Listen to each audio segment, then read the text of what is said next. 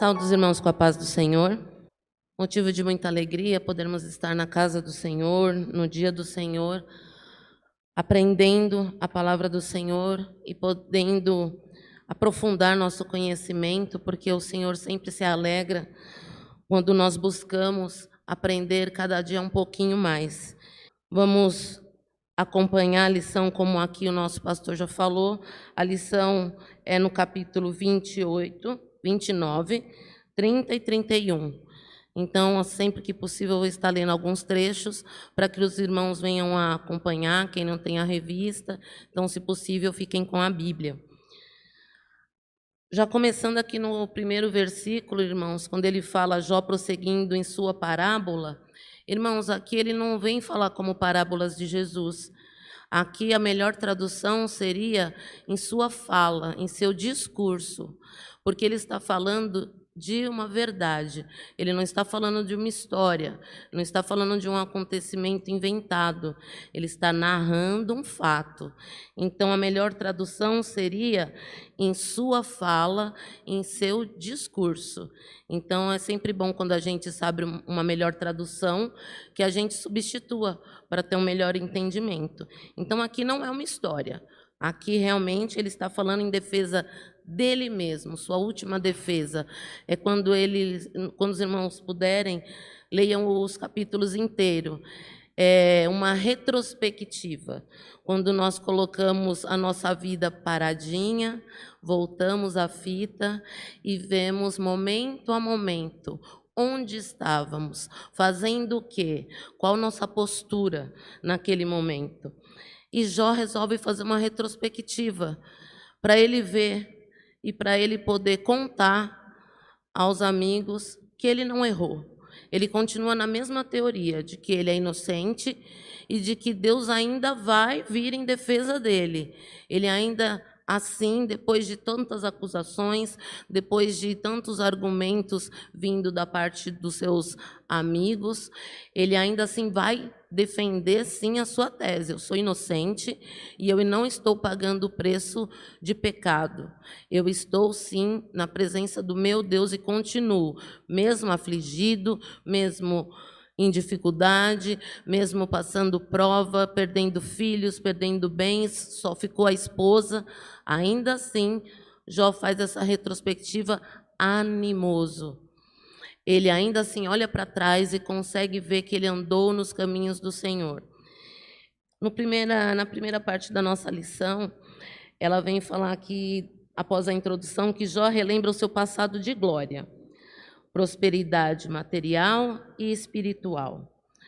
Às vezes, quando olhamos para trás, meus irmãos, a gente, se não vê prosperidade física, se não olhar para trás e ver, nossa, depois de 10 anos comprei uma casa, depois de dois anos comprei um carro, depois de três anos fui promovido, nós achamos que não fomos abençoados pelo nosso Deus.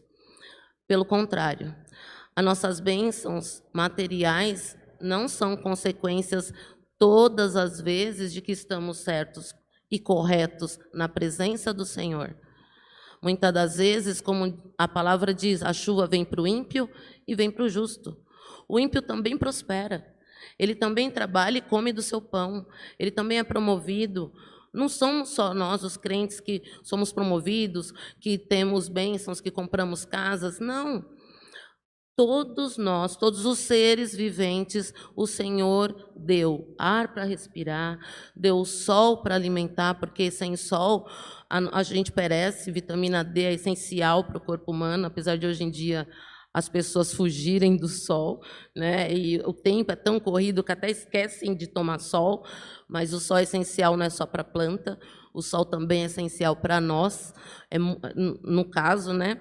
Nós precisamos dele. Então o Senhor fez um ecossistema perfeito para todos.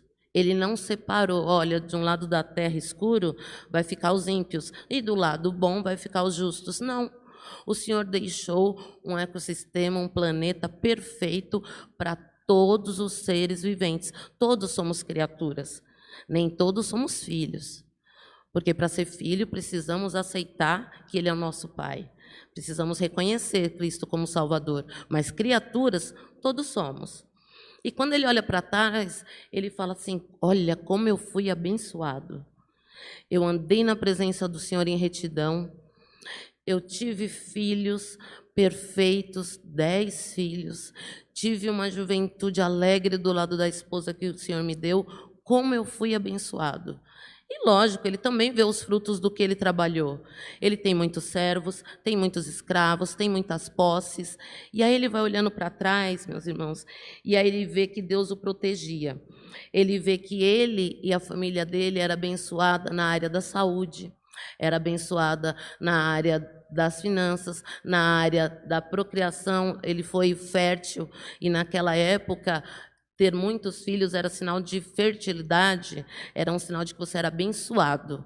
A infertilidade era sinal de maldição. Então ele olha para trás e ele olha alegre.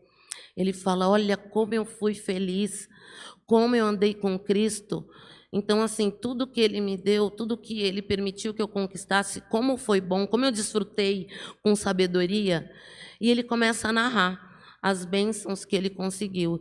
No capítulo 29, mais detalhadamente, aí ele vai falando como ele foi alegre, feliz, andou na presença do Senhor, foi produtivo, como ele foi essencial para aquela, para aquela, aquela cidade que ele morava como ele ajudou, como ele foi útil quando precisou-se dele, nos bons conselhos, a, colocando dentro do seu lar os necessitados como ele nunca virou as costas para alguém que precisava. Então, ele foi narrando e, e se alegrou com isso.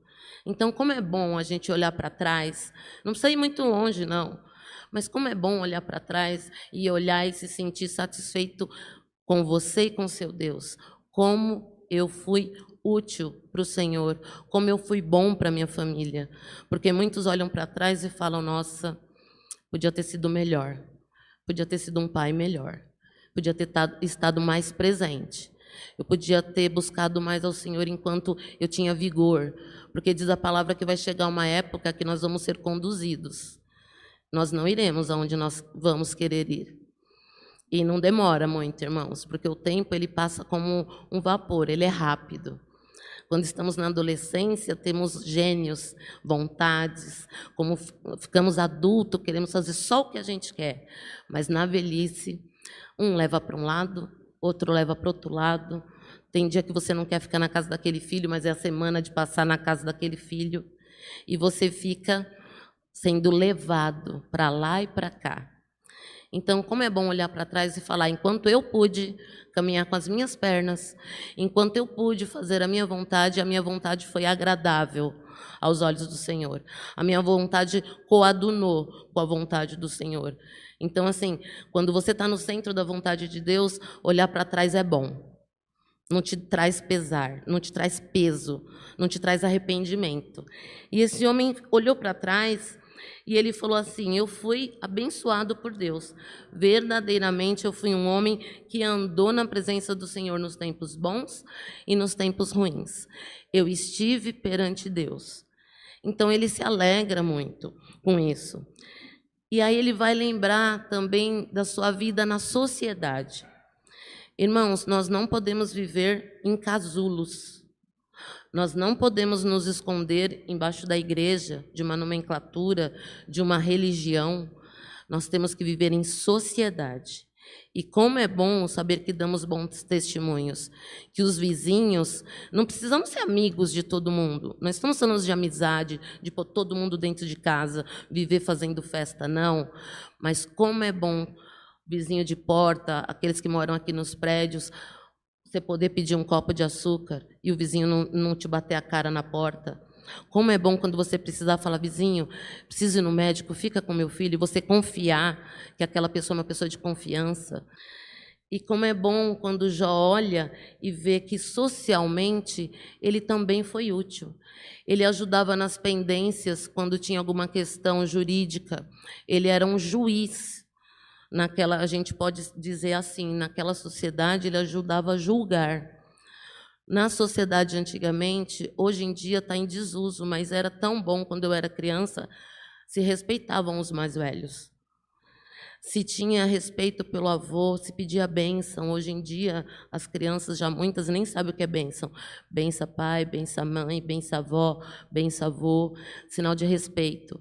Nós não comíamos na mesa com os adultos. Nós comíamos separado. Ou comíamos primeiro, depois que as crianças comiam, os adultos falavam, as crianças não falavam. Criança não interrompia adulto. Criança tinha a hora para brincar, se divertir, mas não ficar no meio do adulto palpitando, falando mais, mandando na frente dos outros. Tinha-se respeito pela idade, tinha-se respeito pela experiência. E Jó lembra disso. Ele fala: Olha, eu tinha conselho com os mais velhos.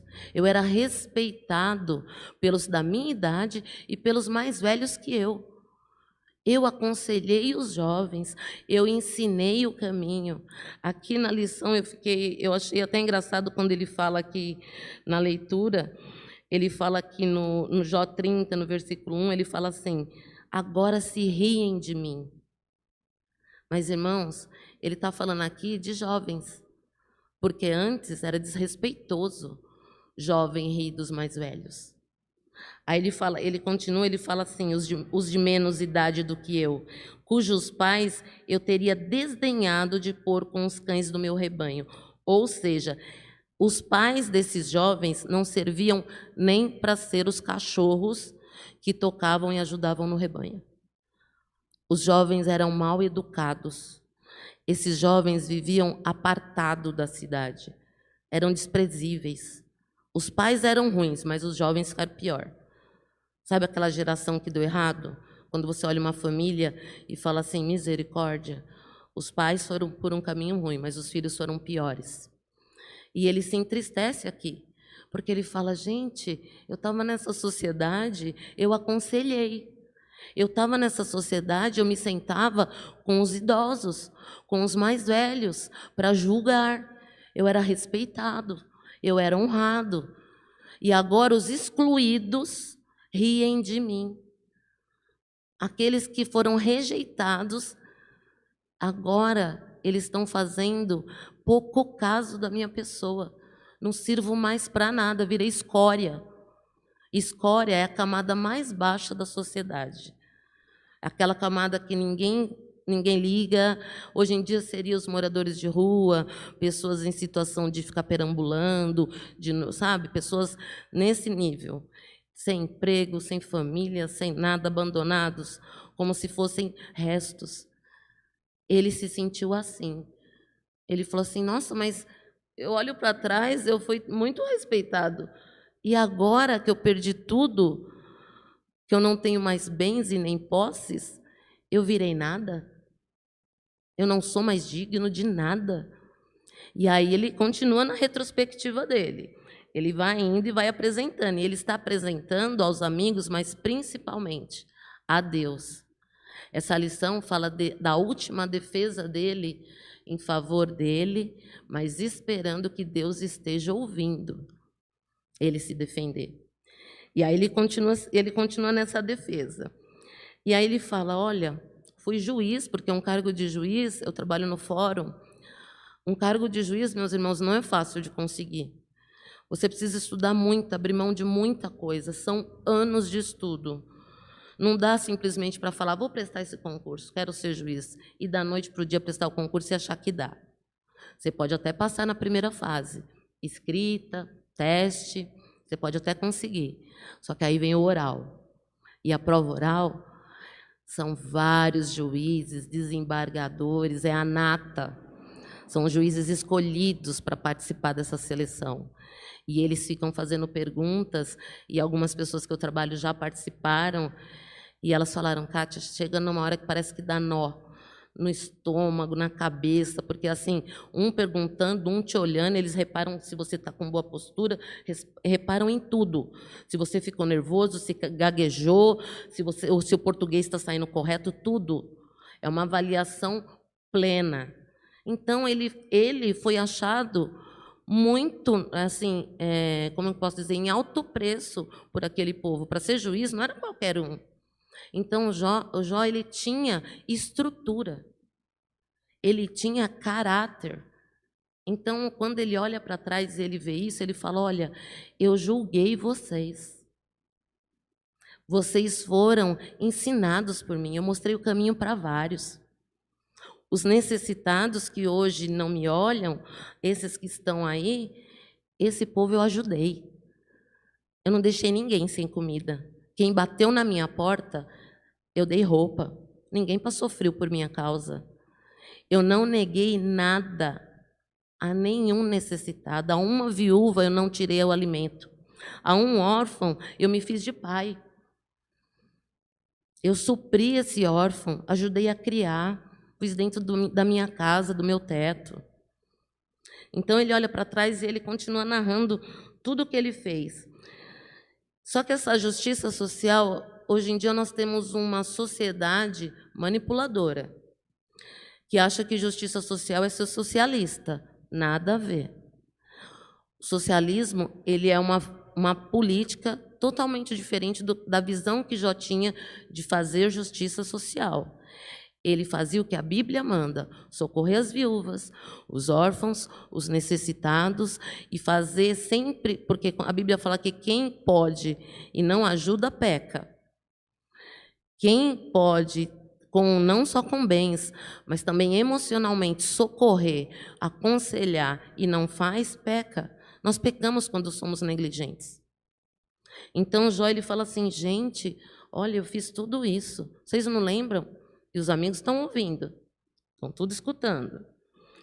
Aí nessa busca dele de falar para eles, olha, gente, é, quando uma cidade tem um bom dirigente, essa cidade prospera.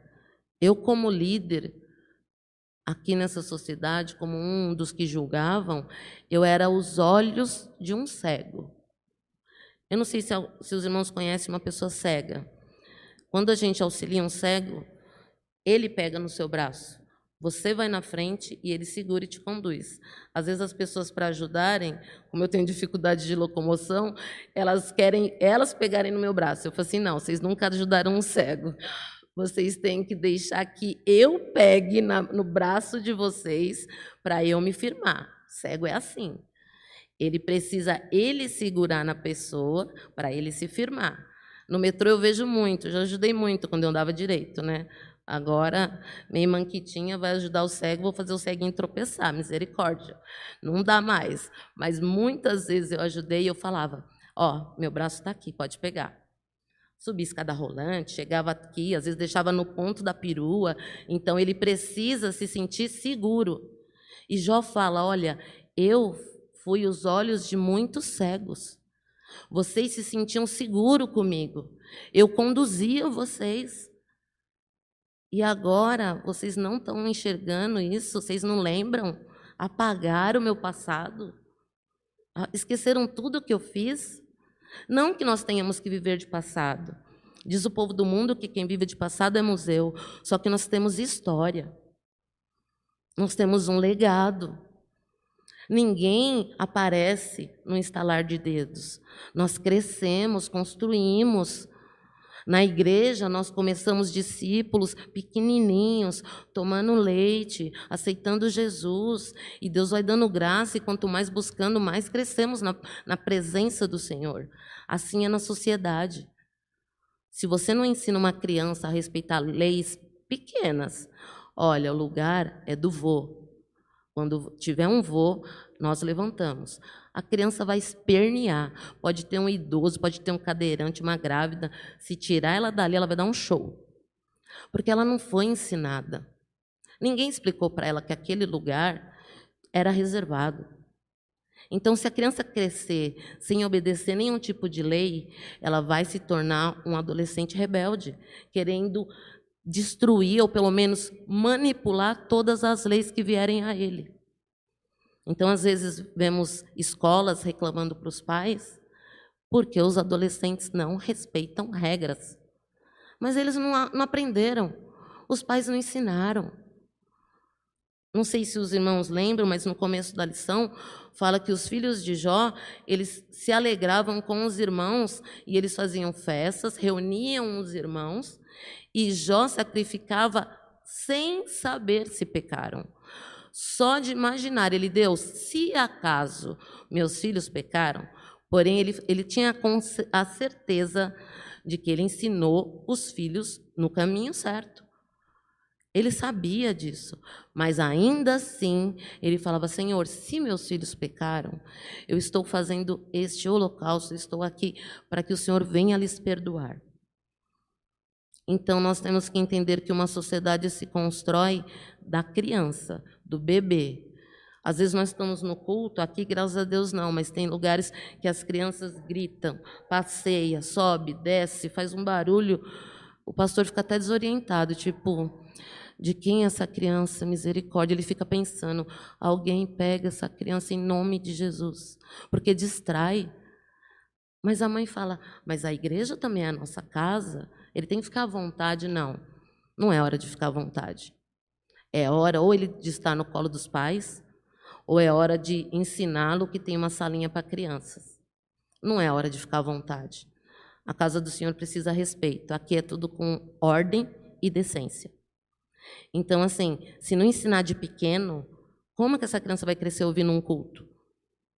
Ela não vai. Com três anos, ela vai querer ficar lá fora, no corredor, na calçada, em algum lugar, menos dentro da igreja. Quando ficar adolescente, ela não vai querer nem vir para a igreja. Porque ela não foi criada, não ensinaram que há tempo para tudo. Duas horinhas quieta sentada não vai matar ela, não. Então, assim, são coisas que Jó viu, que ele fez, mas que já não se lembravam mais. E aí nós vemos aqui um outro comentário aqui interessante, que ele fala aqui, no Jó capítulo 30, versículo 2. Ele fala assim: De quem me serviria a força, de que também me serviria a força das suas mãos? Força de homens cuja velhice esgotou-lhes o vigor? de míngua e fome se debilitaram. Recolhiam-se para os lugares secos, tenebrosos, assolados e desertos. Apanhavam malvas junto a arbustos e o seu mantimento eram raízes dos imbros. Ele está falando desses homens que estavam agora, desses jovens que estavam xingando, gritando, humilhando ele e que eram desprezados pela sociedade. Eles eram como animais, comiam raízes, o certo era comer a árvore, a fruta dos imbros. Eles comiam a raiz. Eles comiam um arbusto que chama malva, um arbusto que ele é fininho, magrinho, não dá para nada, satisfaz nada. Esse povo era bem magro, porque passava fome. Então esse povo estava à míngua da sociedade, era desprezado, mas achou alguém para tacar pedra. Então, às vezes, nós estamos já numa dificuldade, o Senhor está nos permitindo uma situação de aperto, mas ainda assim, em vez de olhar para nós, fazer uma autoavaliação, como já fez, uma retrospectiva de onde estamos e como estamos, vamos atacar pedra em quem está um pouco pior. Então aqui eu li, eu falei assim, gente, como pode o ser humano? Você olhar, em vez de reconhecer os, os seus pecados, a sua situação, você rir, apedrejar, acusar, debochar de alguém em situação pior. Então ele fala para eles: gente, olha o que vocês estão fazendo comigo. Vocês estão me tratando pior do que um ladrão. Vocês estão me tratando muito mal. E olha a minha história, olha o meu caminhar, olha por onde eu andei. E aí ele, ele continua na, na apresentação dessa defesa dele. E aí eu achei uma palavra aqui também, achei várias palavras interessantes nesse texto aqui, várias citações aqui que você, que você Fala, meu amor.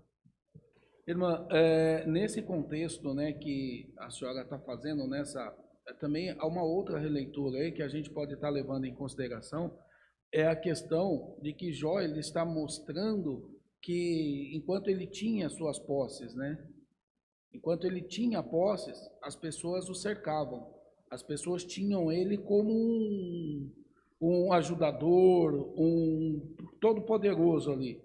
E, e, quando ele se encontra nessa situação, as pessoas acabam fugindo e fazendo, né, esses agindo dessa forma é cruel, né, tendo ele como um essa é a palavra um cruel, desprezível, né. E, e isto, irmã, não muda muito para os dias de hoje, né? É. Hoje, quando nós é, olhamos né, para aquelas pessoas que estão toda cercadas de pessoas, a gente olha que não estão pelo ser dela, é pelo ter dela. E a gente tem que tomar muito cuidado, porque isto também hoje faz parte de algumas situações dentro da igreja, na casa do Senhor. Muitas pessoas estão junto por ter e não por ser, né? Ou por ter um cargo, por ter uma, uma posição dentro da igreja, as pessoas se aproximam. E não pelo ser que ela é, né? Pela pessoa amável, pela pessoa adorável, pela pessoa boa que ela é. E esse, esse aspecto, é, no caso de Jó e no caso de muitos de nós, nós temos que entender que é, todas as bênçãos que o Senhor nos dá, ela é para ser partilhada. Ao que muito for dado, diz a palavra do Senhor, muito será cobrado. Então, se o Senhor deu uma condição financeira, é para partilhar, para saber dividir, porque Ele está te dando para que você saiba administrar, porque o Senhor, Ele nos, nos tem por administradores. Ele nos escolhe, Ele nos separa para sermos administradores, e bons administradores dividem bem. Eles não separam e falam, ah, para esse aqui mais, para esse menos. Não. Bons administradores administram com justiça, com equidade igualdade.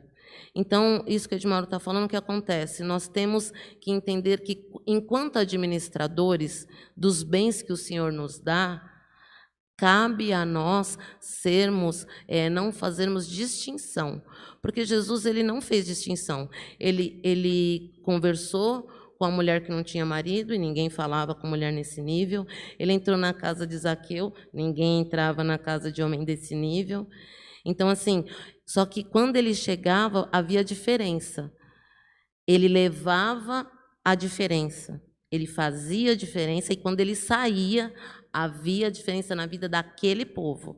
Quando a gente entende que não importa o que a gente tiver, quem estiver ao nosso lado tem que perceber a diferença, não só da, do, da nossa criação é, social, do nosso estudo, do nosso saber falar, nosso bom português, mas tem, temos que fazer a diferença como irmãos. Aquele que dá atenção, aquele que sabe ouvir, aquele que é generoso, que sabe da limitação. Às vezes você reúne a pessoa, ah, eu não vou não, porque, irmão, não.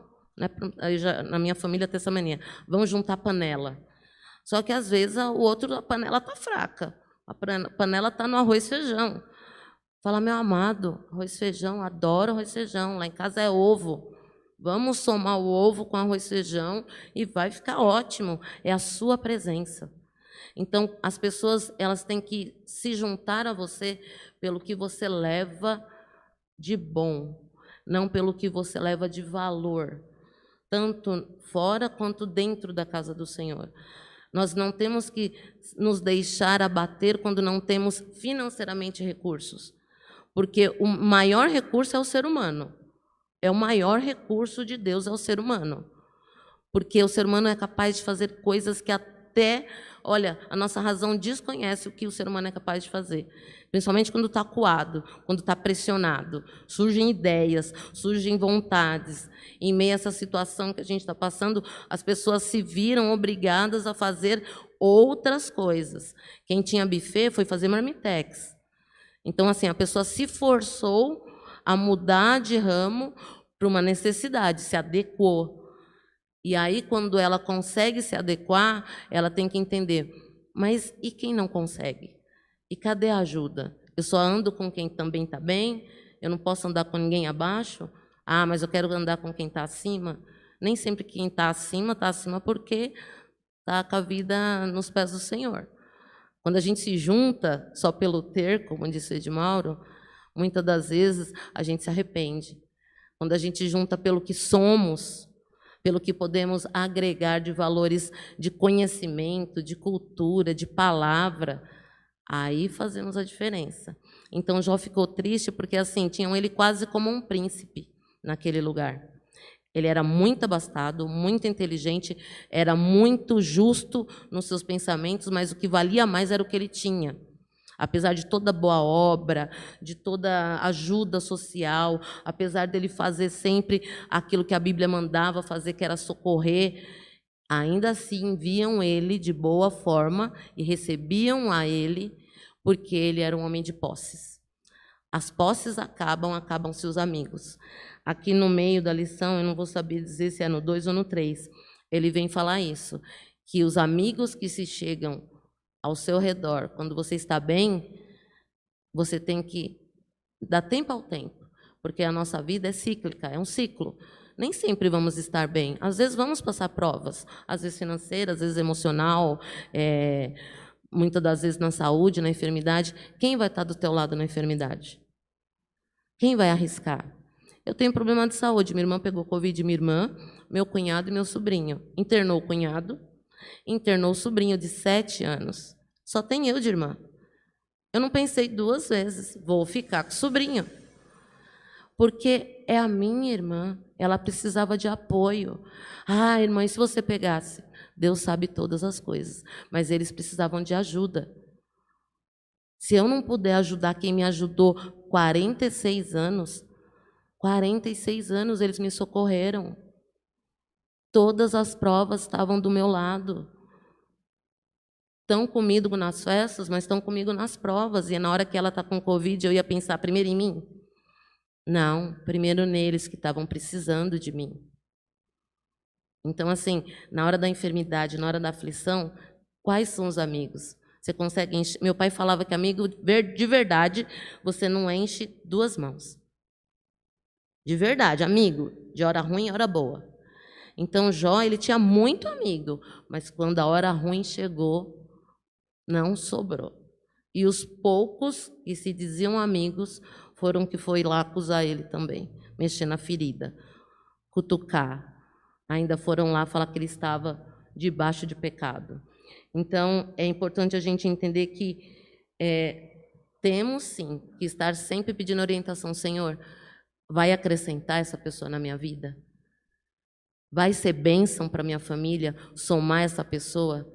Se eu trouxer para dentro da minha casa, vai ser bênção? A gente ouviu ontem isso no casamento. Se eu levar, é para acrescentar, é para somar ou é para dividir minha família? Então, assim, é necessário orar até para ter amigos. Quando a gente veio para o parque, a gente não tinha amigos. Viemos de outra igreja, o Vanildo congregava há muitos anos no Bonifácio. Passou-se um ano, passou dois, a gente ficava na galeria, ele ficava lá no canto, lá no fundo, lá em cima. Aí ele falou assim: Amor, eu quero ter amigos crentes. Nossos amigos todos eram do mundo. Eu do fórum, amigos do mundo. Ele, amor, eu quero ter amigos crentes, famílias crentes. Eu quero somar, juntar com quem aprende do Senhor. Porque se só andarmos. É bom, irmãos, a gente ter também amigos no mundo, amigos que estudou com a gente, que cresceu com a gente, mas quando a gente mais precisa, o Senhor fala que é os de casa. Quando o Senhor fala isso, é os da igreja. E aí nós oramos nesse sentido. E aí o Senhor, aos poucos, foi nos trazendo. Houve alguns problemas? Houve. É ser humano. Nós somos humanos. Mas o Senhor foi acrescentando, ano a ano, amigos, famílias crentes. Nós estamos no parque há 18 anos, vai fazer 19 anos. E, assim, muitos amigos. Para horas difíceis, horas de prova, horas de alegria, para todas as horas que os irmãos imaginar, Deus proveu um amigo. Então, até para ter amigo, precisa orar. Até para ter amigo, precisa falar: Senhor, me mostra. E Jó ficou triste, porque ele falou: cadê os amigos? Não tem amigo, não. Tinha só os que sentavam na minha mesa. E aí, na lição, ele continua, ele fala assim, no final do item 2, do capítulo da do item 2, da parte 1, um, ele fala assim: Não estava eu Estava eu terminando a vida sem saúde, sem honra e sem paz. Ele olha e fala: Olha, eu tive um começo, prosperei, subi, e agora eu estou me vendo sem paz. Acho que meu Deus não está mais me ouvindo, porque a prova que eu estou passando, ele não me responde nada, porque até aqui Deus não tinha falado nada. Ele falou assim: e sem honra, tiraram minha honra. Agora eu sou desprezível. Agora eu virei um pária. Então ele estava vendo que o final, ele não sabia nem porquê, mas ele estava vendo que o final estava indo para o buraco. Depois de uma vida de vitória, ele estava vendo um fim que ele nunca esperou. Então, às vezes, nós passamos pedaços da nossa vida que a gente tem que entender que são pedaços. Não vamos tirar, que nem agora, estamos passando um problema mundial. Não é porque estamos numa prova, num processo, que o nosso fim vai ser assim.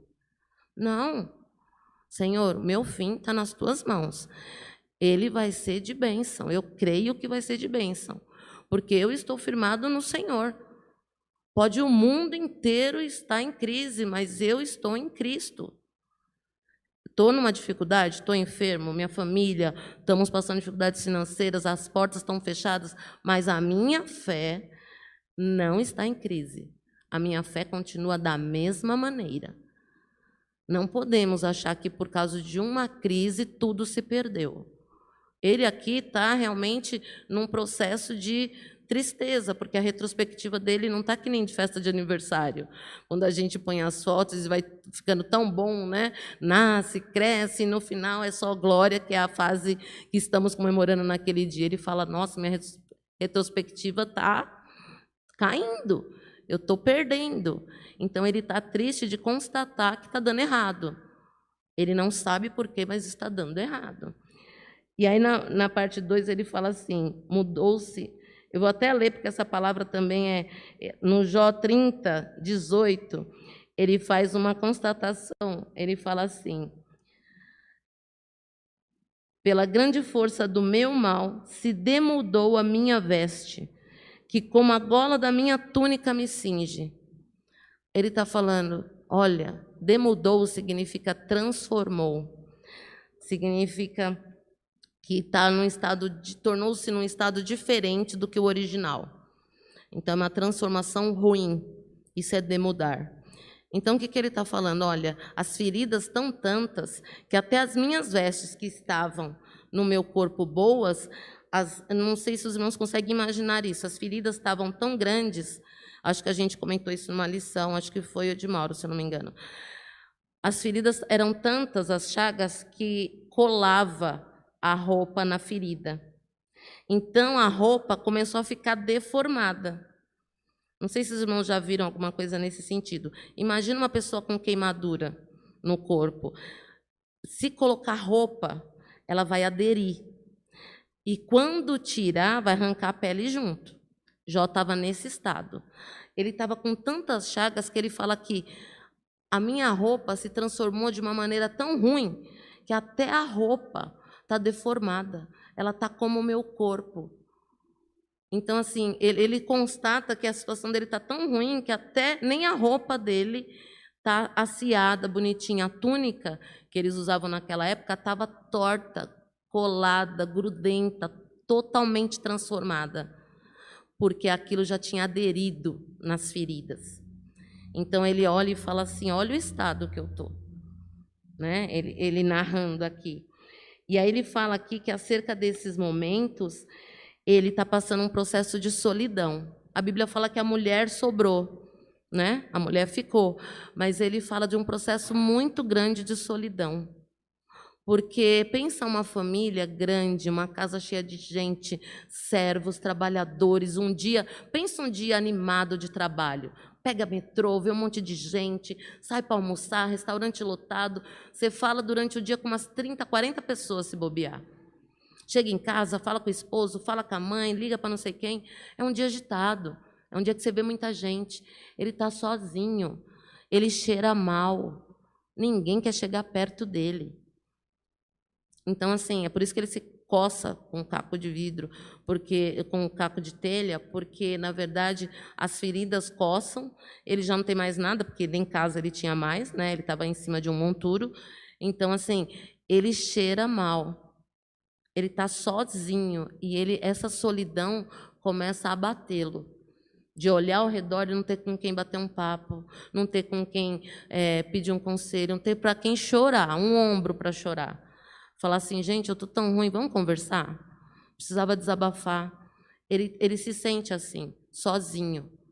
Então, essa tristeza vai fazer com que ele pense e lembre mais, com mais é, tristeza desses momentos bons, que ele olha e fala: Nossa, mas era tão bom. Como pode, do dia para a noite, tudo aquilo que me alegrava o coração, filhos, amigos, né, é, prazeres, estar com servos, comemorando, comendo, se alegrando, tudo aquilo acabou num piscar de olhos. E agora eu estou sozinho. Então, às vezes, a gente vê uma pessoa triste, sozinha, a gente precisa se achegar com cuidado, com zelo, pedindo a Deus discernimento para para o momento certo, um bom encontro, uma boa palavra, porque a solidão, às vezes nós não sabemos, mas no nosso meio tem pessoas que estão se sentindo só, estão se sentindo vazias, tristes. Essa situação de pandemia isolou cada um de um lado e a gente ficou sem ver pai e mãe, sem ver irmão. A gente ficou isolado e esse isolamento não fez bem para muita gente que não conseguiu é, superar e entender que é uma fase e vai passar. Vai ficar diferente? Algumas coisas vão, mas nós temos que reagir. E Jó estava numa situação que ele falava: como que eu reajo? Ninguém quer chegar perto de mim. O que, que eu faço para mudar esse quadro? E aí ele vai continuar aqui, ele fala aqui no 30, ele fala: Senhor, clamo a ti mas tu não me respondes. Estou em pé, mas para mim não te atentas. Quantos aqui já clamaram e passaram por essa fase? Acho que todos. Porque existe fases que a gente clama, clama, clama, clama e não há resposta. São períodos em que Deus se cala. Muitas das vezes para que você desça mais, ore mais, entenda melhor o que ele quer dizer, porque no silêncio a resposta é mais audível. No meio do barulho e da turbulência, pensa num trânsito. Se você tiver com as janelas abertas, aquele barulho, chega uma hora que vai te dando uma fadiga, um estresse, buzina, barulho, vai. Agora fecha tudo. Bota um hino no seu carro. Pronto. Muda o ambiente. Acalma. Do lado de fora turbilhão, mas você está em paz. Então, às vezes, o Senhor quer que você diminua a sua frequência e Ele te para. Nós não queremos parar nunca. Nós queremos acelerar, trabalhar, fazer tudo. Acordar e quer que o dia tenha 50 horas, que é para dar tempo de fazer tudo. O Senhor te para. Quando você não quer parar, Ele te para. E aí você vai clamar, clamar, clamar e vai falar: agora fica no silêncio. Você precisa ficar no silêncio para você ouvir direito o que eu quero falar, para entender o que eu quero fazer. Porque no silêncio você escuta melhor. No silêncio a intimidade é maior. No silêncio, seu raciocínio fica mais organizado. Então, nessa fase aqui que ele está falando, Senhor, eu estou clamando e o Senhor não, não vê, não é possível. Quantos já falaram, Deus, eu estou clamando, estou orando, faço campanha, faço jejum, faço propósito, nada muda. Porque ainda não é o tempo. O Senhor está preparando você para a resposta. O Senhor está preparando você para o que vai acontecer. Ele está fazendo você ter estrutura e suportar solidão, suportar desprezo, suportar muitas das vezes é, cara virada, rosto fechado, portas fechadas. Suportar só com Cristo, não se apoiar nos outros. O ser humano não pode ser muleta do outro. Nós não nascemos para andar debaixo do braço, andando marido e mulher lado a lado, amigo, mãos dadas. Não nascemos para suportar os outros como cargas. E tem gente se apoiando um no outro, não quer andar sozinho. Fica apoiando, solta o peso todinho no outro. O outro está carregando a prova de três pessoas, a dele, do marido e do filho. Chega uma hora que ele não, não aguenta, porque ele suportou a prova de todo mundo. O Senhor quer que cada um carregue a sua cruz e siga a sua cruz. Ele está querendo que Jó entenda: eu estou te ouvindo, mas agora é a hora de você entender. É eu e você. Para de ouvir o mundo. Para de ouvir quem te ataca. Para de ouvir quem não sabe da tua intimidade comigo. Fica só eu e você que no tempo certo eu vou falar. Mas eu quero que você seja perseverante e paciente. Então, aqui, quando ele fala isso, ele está falando com propriedade? Tá. Eu e você também passa essa fase. Mas vamos se encaixar? Vamos ver se é tempo de estar em silêncio? Vamos ver se para nós essa palavra cabe? Se é tempo de ouvir? Se não é, tem tempo que não é mais para falar. É para deixar Deus falar. E aí ele continua no 28, eu sei que a lição fala que é do 30, 1 e 5, 1 e 5, 1 e 5, né? Mas que os irmãos possam ler também essa, esse capítulo 30. Ele fala, porventura, 30, 25. Porventura não chorei sobre aquele que estava aflito? Ou não se angustiou a minha alma pelo necessitado? Todavia, aguardando eu o bem, eis que me veio o mal. Esperando eu a luz, veio a escuridão. Nem sempre Deus vai nos dar aquilo que queremos.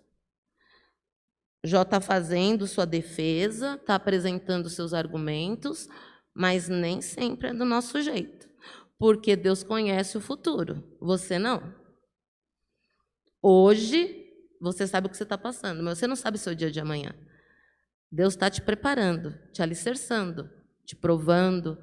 Pode ser muitas oportunidades e pode ser muitas coisas. Mas se você não se colocar na posição e falar, Senhor, eu aceito, é a sua vontade, a sua é melhor que a minha. Os teus pensamentos, diz a palavra do Senhor, são muito maiores e melhores que os meus. Então, aqui ele está fazendo novamente uma constatação de que, olha, então, né, Deus, eu achei que ia dar tudo certo, fiz tudo, tudo que eu achei que ia dar certo, que no futuro ia colher, e agora plantei, e cadê a colheita? Plantei, semeei, preguei, evangelizei, fiz tudo na casa do Senhor, cadê a colheita? Só que não era a hora de colher, ainda não. E já não conseguia entender isso. Então nós temos que entender que às vezes Deus está te pondo quietinho de molho para você fazer uma retrospectiva e ver que ainda não é a hora da colheita. Ainda está na hora de continuar plantando.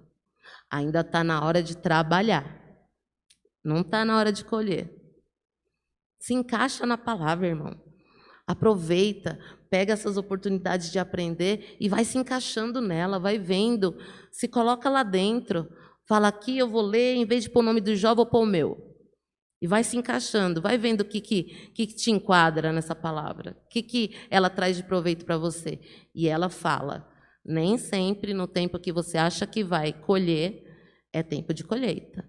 Nem sempre você acha que fez tudo tão bom, para o Senhor não foi tão bom. Para os seus olhos foi perfeito. Mas é aos olhos do Pai. É, é, eu não sei se, é, se a nossa irmã Thais ela vai concordar comigo em razão desse silêncio que a senhora traz. Né? Dentro da psicologia, é, a gente tem muito essa questão de, de, de uma autoavaliação, de buscar respostas, de disso. Dentro do nosso contexto é, cristão, né, da gente ficar em silêncio, entrar no nosso quarto, se fechar, estar buscando a presença de Deus, às vezes, esse tempo que nós determinamos não é o tempo de Deus. E esse silêncio que nós fazemos, acreditando que é Deus que está falando, é o nosso inconsciente. É o nosso inconsciente que está trazendo, ou a razão que nós estamos é, é, é, trazendo, e aí nós estamos é, tendo isso como uma resposta de Deus. E há muitas pessoas que, que traz essa questão, ah, eu já orei, ah, eu já me fechei, eu já fiz isso, e Deus já falou comigo.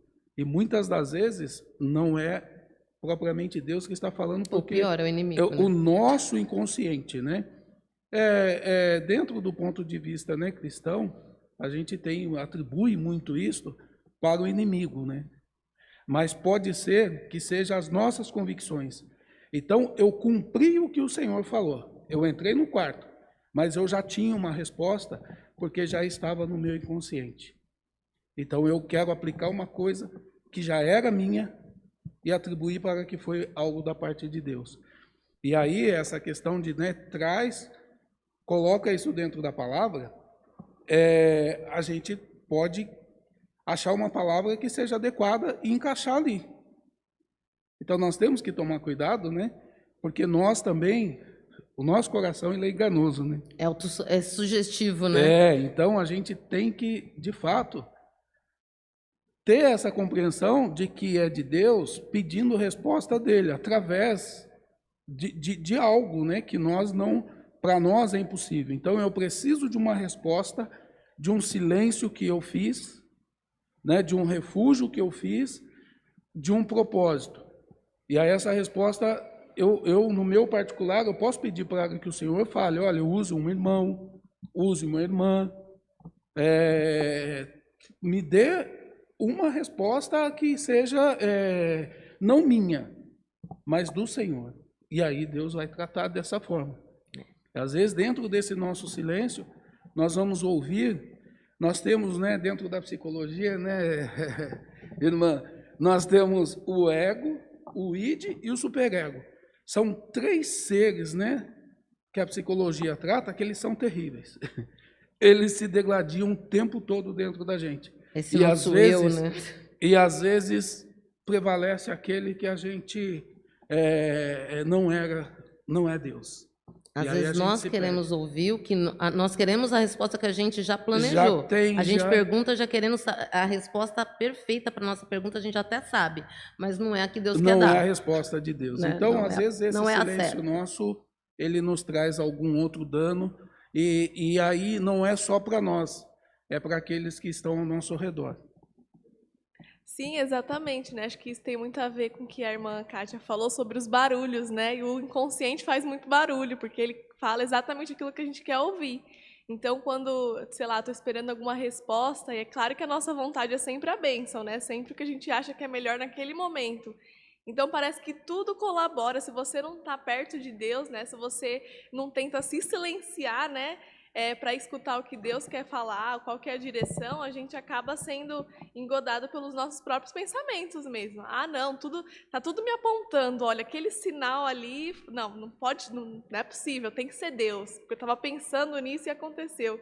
E acho que quando a gente se silencia, né, a gente acho que tem a ver com aquilo de realmente descansar. Quando você consegue descansar e saber que Deus está no controle, é, e o que for que acontecer, a gente está dentro dos caminhos e, é, conseguir colocar a vida, a direção da sua vida realmente na direção de Deus, sem esperar nada, né? ainda, que se, ainda que lá dentro esteja barulhento, mas a gente consegue realmente esperar, acho que até o nosso inconsciente se cala, né, irmão de Mauro? aí, é aí o silêncio se faz verdadeiro, né? Esse é o verdadeiro silêncio.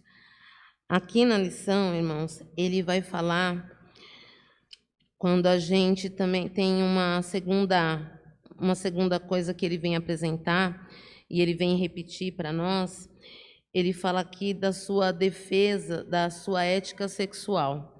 Aí eu falei assim, nossa, né? Ele está num assunto, vai para outro assunto. Só que ele, o que, que ele quer abordar aqui? Que até nesta área ele estava perante o Senhor de maneira correta. E aí a lição, ele vai falar aqui, ó, a primeira defesa dele em relação ao comportamento ético sexual diz sempre que ele se comportou com integridade em todas as esferas de sua vida. E aí ele vai falar aqui no capítulo aqui ele fala, fazendo uma aliança dele com seus próprios olhos para evitar a luxúria, a impureza de quando ele olhasse para uma donzela. E aí eu fui ler, aqui na lição ele fala para que nós leiamos, e eu vou ler para não tomar tempo, Mateus capítulo 5, quem puder me acompanhar, Mateus capítulo 5 e 27. Eu fui ler, eu falei assim, nossa, não estou entendendo o que ele quer dizer aqui. O que, que ele quis argumentar?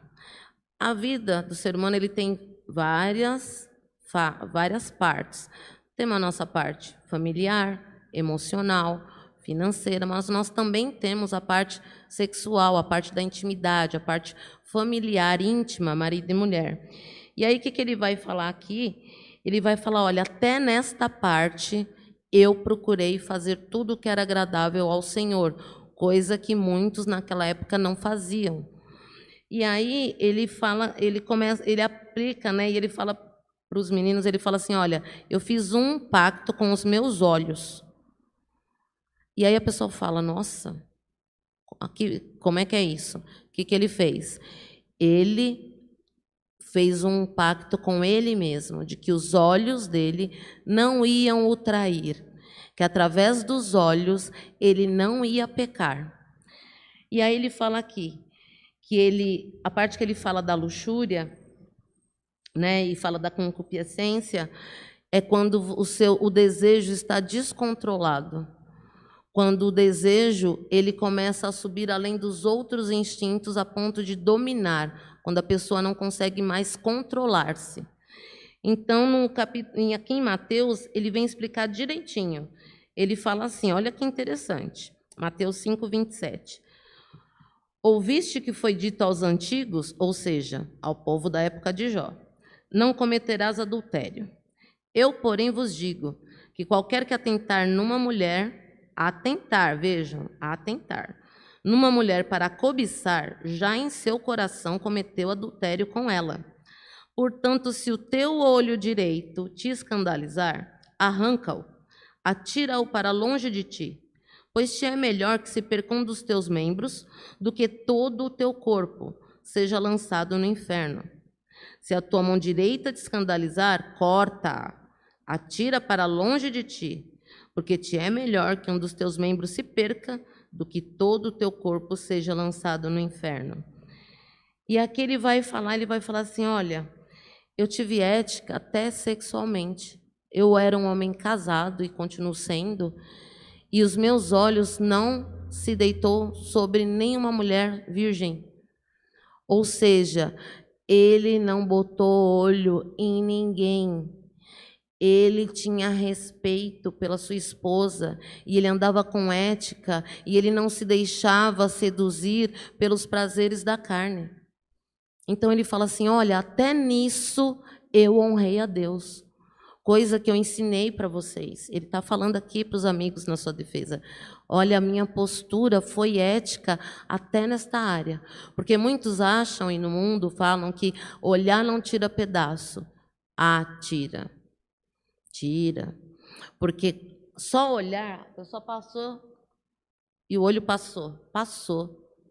A pessoa, a gente anda na rua, ninguém, é não, nenhum de nós aqui presente é cego. Portanto, está andando na sua frente, passar, olhar é uma coisa, deitar os olhos e atentar é prestar atenção aos detalhes concupiscência, ela só acontece quando você para para ver.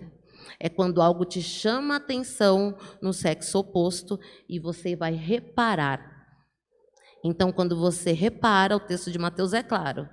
Quando você repara os detalhes e avalia e vê se o produto, o seu coração já está te traindo. Como o irmão disse, muitas das vezes o nosso coração, ele é enganoso, ele é carne. O espírito está pronto, diz a palavra do Senhor, mas a carne é fraca. A palavra do Senhor não falou, é, foge da aparência do mal à toa.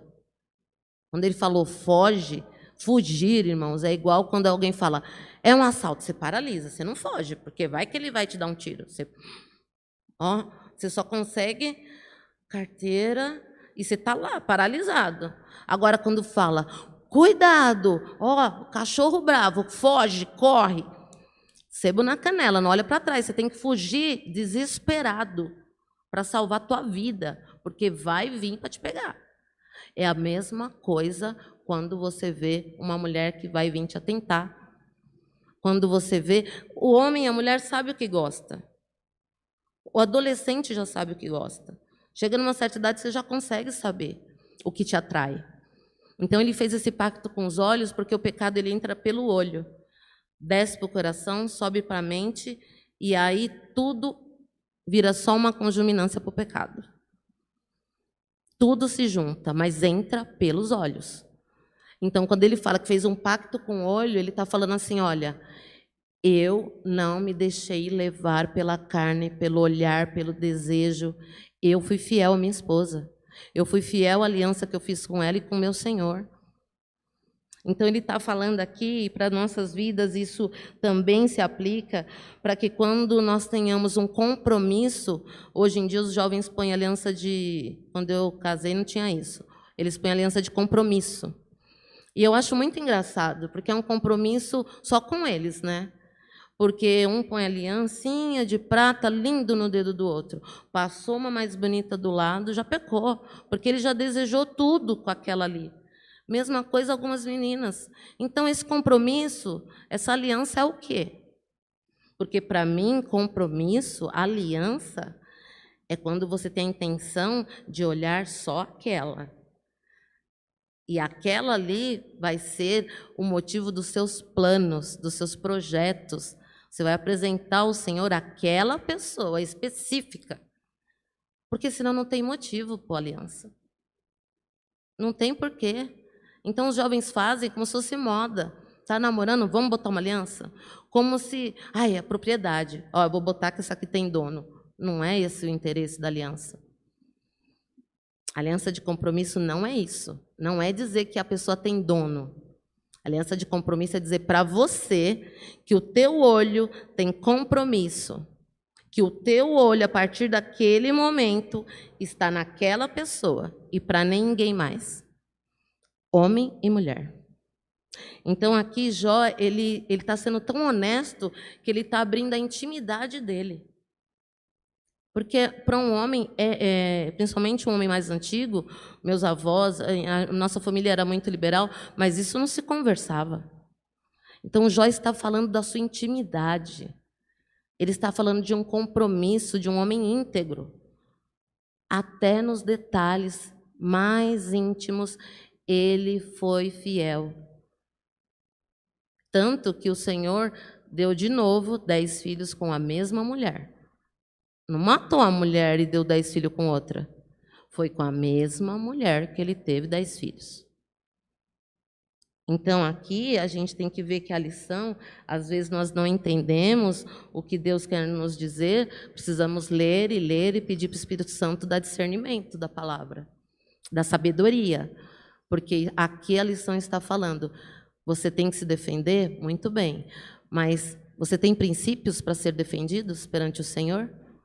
A sua vida está alicerçada? Está firme numa rocha para poder se defender? Ou tem algum pedaço que você não consegue defender? Porque o inimigo bagunçou e se você falar, você vai ser envergonhado. Então é, é necessário. Em Deuteronômio, acrescentando, Deuteronômio 28, 30, vou ler para ganhar tempo, ele fala assim: Desposar-te-ás com uma mulher, porém outro dormirá com ela. Edificarás uma casa, porém não morarás nela. Plantarás uma vinha, porém não lograrás o seu fruto. Aqui está falando quando Jó fala assim: por um acaso, primeiro que ele, ele já está atestando e falando para todo mundo: não pequei nem na área sexual, não traí minha esposa, não adulterei. E aí ele está falando assim, uma coisa que era feita antigamente, né, pelos homens ter outras esposas, ele faz aqui, ele fala aqui: Fiz um concerto, um contrato com os meus olhos, para que não desejasse nenhuma virgem. Ele, aqui ele reconhece que a tentação vem por meio da observação daquilo que pode ser desejável. Com seu acordo com seus olhos, ele faz com que ele não se desvie do caminho. Na lição, ele quer é, que use, é, a nossa lição só lê até o 5, mas aqui na lição ele fala aqui em cima. Ó. Então, no, no Jó 31, capítulo 10, ele fala aqui para os amigos: Então mou a minha mulher para outro e outros se encurvem sobre ela. Ou seja, se eu pequei, como vocês acham que eu pequei, então que a minha mulher vá trabalhar para outro homem e outros homens durmam com ela. Já que vocês, vocês acham que eu pequei, porque eu sei que não. Eu sei que eu fui íntegro com essa mulher, eu fui íntegro com essa família. Porque eu sei dos pecados que vêm sobre a vida daquele que é adúltero. Então, ele vai lembrar daquilo que foi dito lá no monte, quando foi dito o monte da bênção, o monte da maldição, foi lido todas as maldições que viriam quando, quando se pecasse, que é a leitura que eu fiz em Deuteronômio. Então ele fala: se eu pequei, que minha mulher trabalhe para outro homem. Que os outros homens deitem então com ela. Porque eu tenho certeza da minha integridade íntima, eu tenho certeza da minha integridade como pai de família, como marido. Então ele está defendendo, porque até nisso pode ser que alguém tenha pensado, ah, no mínimo adulterou. Então, às vezes, nós não sabemos e já estamos julgando. Ele está defendendo a integridade da sua vida íntima. Porque ele sabe que viria sobre ele pecado terrível. Veria sobre ele juízo da parte do Senhor. Então, aqui ele fala, já caminhando para o final, ele fala assim: que é a resposta que ele quer. Ele fala: apresente Deus conscientemente uma defesa. Ele quer por fiança um príncipe diante de um tribunal. Na verdade, o que ele espera é aquilo que Jesus hoje é para nós. Muitas das vezes nós queremos uma oportunidade para que alguém se coloque para nos defender. Não aparece um santo para falar bem. Parece 50 para tacar pedrada, mas não aparece um para falar, não, andei com essa moça, moça digna, moça honesta, trabalhadora, está passando prova agora, mas essa moça tem história com Deus. Só Deus sabe por que, que ela está passando esse processo. É um processo, vamos orar, vamos ajudar para Deus dar graça, para ela vencer esse processo. Então, o que Jó está pedindo aqui, ele está falando: eu quero que se levante um príncipe minha, na minha defesa diante do tribunal. Se levante para me defender, porque eu preciso que mais alguém acredite em mim além de mim mesmo. Porque eu sei das minhas obras. Porque ele está falando honestamente, apesar das pessoas não acreditarem, ele está sendo honesto. Então, Lembram na Bíblia quando fala, quando Daniel fala assim, que ele orou, desde o primeiro dia Deus ouviu, porém, só depois de 21 dias que veio a resposta? Deus já tinha enviado a resposta, mas o inferno estava impedindo que chegasse até Daniel. Então nós temos que entender que também é uma batalha espiritual para que as bênçãos não cheguem até nós. Para que as bênçãos do Senhor, o inimigo não nos quer feliz. Não podemos espiritualizar tudo? Não, mas nós temos que entender que espiritualmente há uma batalha. E existe porque nós somos amados do Senhor. Ele dá ordem aos anjos ao nosso respeito.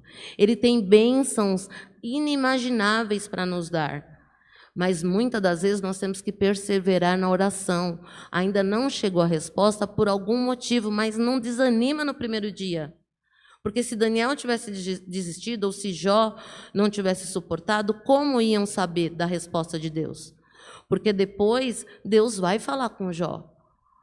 Depois Deus vai conversar e explicar para ele. E ele vai entender todo o processo que ele passou. E ele vai entender que em meio ao turbilhão era isso que o Senhor queria provar para o inimigo. Que nós conseguimos ser fiéis na prova. Todo ser humano consegue ser fiel na prova, por mais apertada que ela seja. Conseguimos. Tem que pedir graça. Não é força, é graça. Deus dá graça. Porque se der força, não dá certo, dá graça. Nós temos que pedir. Deus dá graça. Eu tenho que passar por essa prova íntegra, sem me manchar, sem, sem deitar na presença do inimigo com seus manjares. Eu tenho que me manter de pé na presença do Senhor. Me ajuda. E o Espírito Santo vai estar ali do teu lado, porque Jesus prometeu que ele estaria todos os dias até a consumação dos tempos. Então, seja qual for a prova, Jó perseverou, conseguiu resposta. Daniel perseverou, depois de 21 dias conseguiu resposta. Então a resposta vai chegar. Na conclusão da nossa lição, ela vai falar assim: Jó agiu com integridade e humanidade com seu próximo. Ele nunca agiu de forma injusta com ninguém.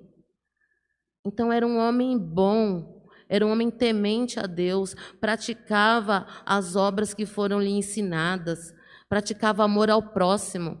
Jesus ensina isso depois de muitos e muitos mil anos. De Jó para Jesus tem muito tempo. E Jesus falou o quê? Ama teu próximo como a ti mesmo. Jó dava ao próximo aquilo que ele dava para os filhos: alimento, casa, comida, proteção, justiça.